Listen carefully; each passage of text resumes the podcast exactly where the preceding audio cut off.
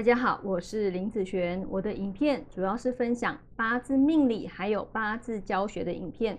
那记得要帮我按赞、分享还有订阅哦，开启小铃铛就能第一时间收到我的推送了。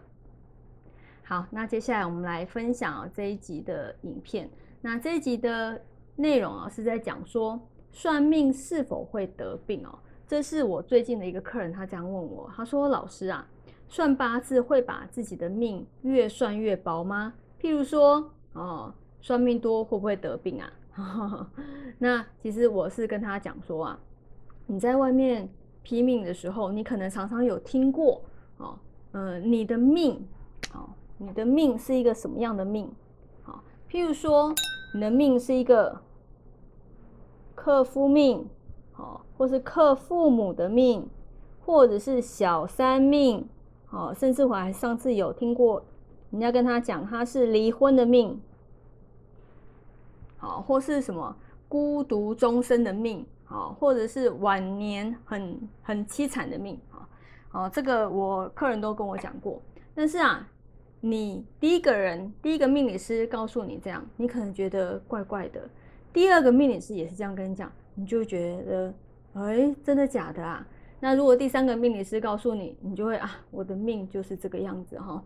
那呃，感情不好是正常，父母不好是正常，好，离婚也是正常。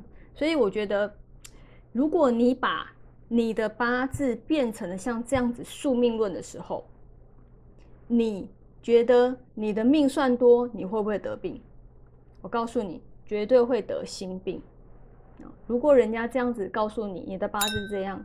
难道你不会得心病吗？我就不相信，对不对？尤其是初学八字的人，或者是对八字跟命理不熟悉的人，好，通常都会被恐吓。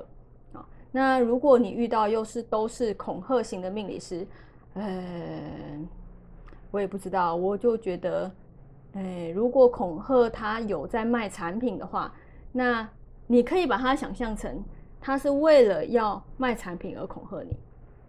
好，你可以这样想啊，好不好？好，那是不是你的八字真真的这么烂呢？其实不见得，好，其实不见得，好不好？好，那这里面呢，其实我觉得最讨厌的啊，就是你说离婚命、小三命，我觉得这个都是跟婚姻这边有关系的。我觉得最讨厌就是像这种克夫还有克父母的这种东西，这个啊都是自己身边最亲密的人，对不对？然后你跟你身边最亲密的人，他说你跟老公结了婚，你会克他，他会出问题。其实我觉得哦，你如果这样子批论八字哦，是应该说，在我在我在我来看，对方应该说这个夫，对方他的命命盘八字命盘本来就走到衰的时候，你怎么能够说？他的他怎么样跟我是有关系的呢？你懂我意思吗？他怎么样跟他太太是有关系的呢？父母怎么样跟他的小孩是有关系的呢？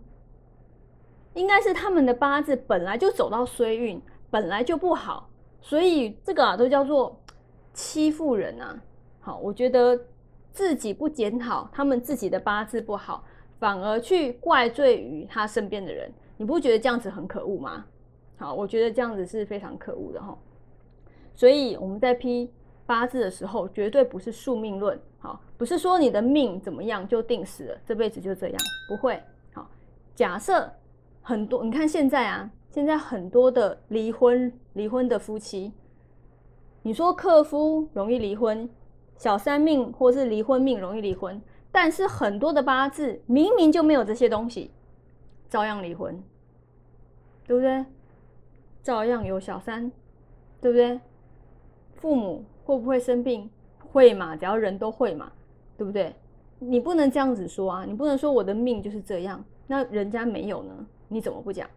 对不对？啊，所以不要去太宿命自己的八字。好，如果你把自己的八字看宿命，你就会觉得很害怕，甚至会得心病。好，那我这边看八字主要是以运势的起伏，也就是流年运为主。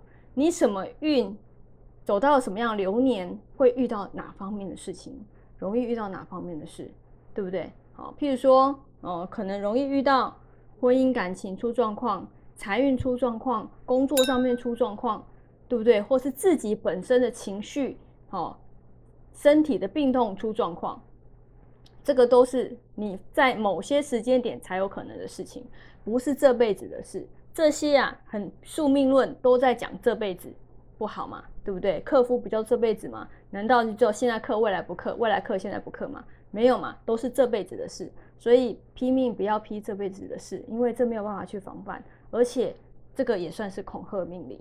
好，对我来讲，这个就是恐吓命令了。好，那我的学生，好，你要记住，不要这样子去批论八字。如果被我知道，嗯，好，我是会。念你的哦，好，那我们以上这一个影片就分享到这边，我们下次见喽，拜拜。